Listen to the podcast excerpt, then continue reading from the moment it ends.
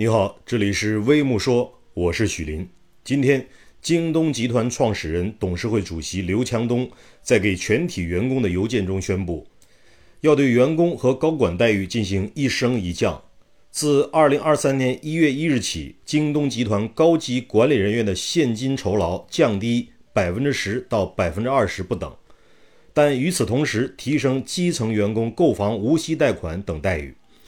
刘强东在全员信中写道：“一方面，逐步把外包员工转化为德邦自己的员工，确保每一个德邦员工都能够老有所养、病有所医；同时，为包括全体德邦员工在内的所有物流、客服等基层员工设立住房保障基金。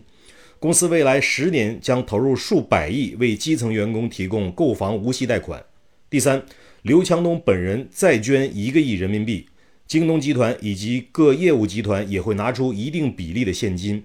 大幅扩充员工子女救助基金的规模。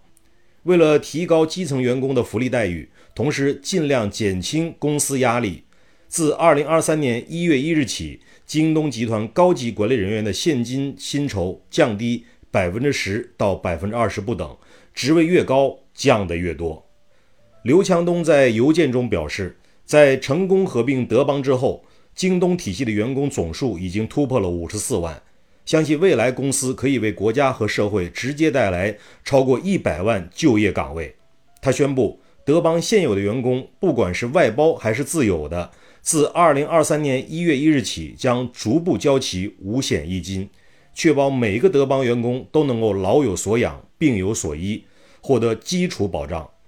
刘强东称，在过去德邦的做法虽然合规合法。且缴纳的五险一金比例远远超过其他同类公司，但依然有很多外包员工不能像自有员工一样享受五额五险一金待遇。我们会按照一定条件，逐步把外包兄弟转化为德邦自己的员工，让大家更有保障。刘强东信中称。集团拿出一百亿元人民币，为包括全体德邦员工在内的所有集团基层员工设立住房保障基金，希望此举能为工作满五年以上的全体员工，包括每一个快递兄弟和客服兄弟实现购房愿望。这是循环无息贷款基金，意味着未来十年集团累计投入资金总额高达数百亿人民币。在一线员工福利保障方面，刘强东此前曾表示，公司在一线员工中百分之八十来自农村。公司不仅要为员工当前的福利待遇和个人发展提供条件，也要考虑到员工六十岁以后的问题。这一消息一出，有很多网友表示：“东哥好样的！”这里是微木说，欢迎评论区点赞留言讨论，再见。